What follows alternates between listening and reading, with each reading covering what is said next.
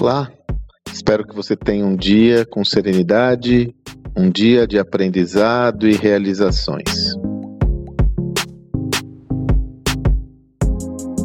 Você sabe que eu sou apaixonado por gestão do conhecimento, não à toa. A minha tese de mestrado foi sobre gestão do conhecimento em vendas. Eu estudei muito a estrutura da formação do conhecimento. E existem dois pensadores clássicos seminais desse tema, que é, são os japoneses Nonaka e Takeuchi. Eles que construíram a estrutura base ao qual nós recorremos a todo momento, mesmo que sem saber, mesmo informalmente, para entender esse escopo, essa estrutura de como o conhecimento trafega em qualquer contexto e, obviamente, em uma organização. Eu lembrei, me recordei desse tema porque eu estava conversando é, em um contexto com líderes de uma grande organização aí na área de utilities e eu voltei a falar sobre a importância de nós nos dedicarmos a pensar o conhecimento tácito das organizações. Primeiro, deixa eu compartilhar com você aqui qual que é a distinção entre conhecimento tácito e explícito, segundo Nonaki Takeuchi, inclusive. Veja, conhecimento explícito é aquele conhecimento que está externalizado facilmente numa organização. Ele se encontra em manuais, ele é expositivo, ele é informativo. Como fazer tal coisa? Então você pega lá no manual e sabe como fazer tal coisa. Como, por exemplo, construir um fluxo de caixa. Você tem lá as normas, diretrizes de como fazer um fluxo de caixa. Esse é o conhecimento explícito. E o tácito? O conhecimento tácito é aquele que está na malha invisível da organização, é aquele que é sabido, ele está no nível da sabedoria.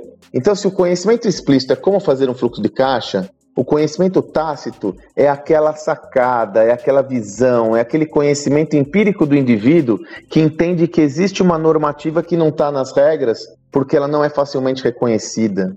E aí veja, que fique bem claro, não estou aqui me referindo a, a, a, falsa sabedoria, a sacadinha, a esperteza fácil, não é nada disso. É aquele conhecimento que está na cabeça e na mente das pessoas.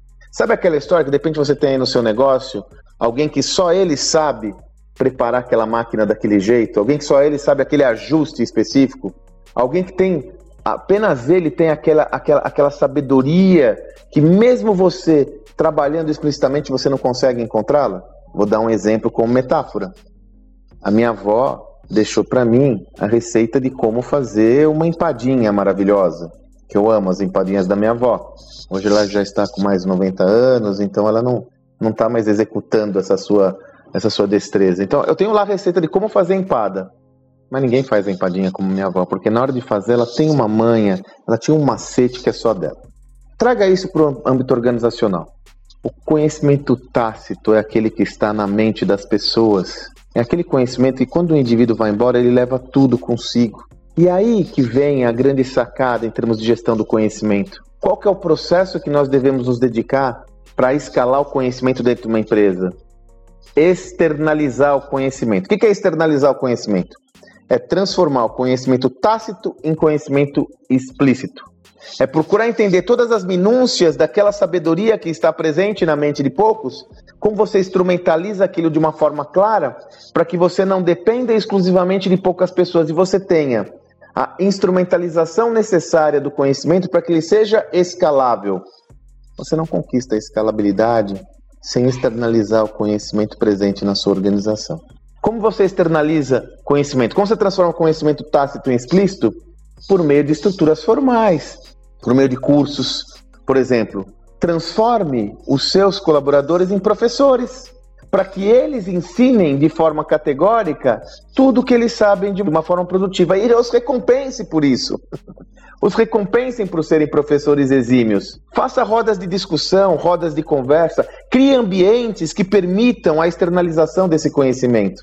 Por exemplo, eu quando tinha gerenciava equipes comerciais, eu sempre destinava um tempo das minhas reuniões semanais para que cada um dos vendedores fale o que, que deu certo essa semana que não deu.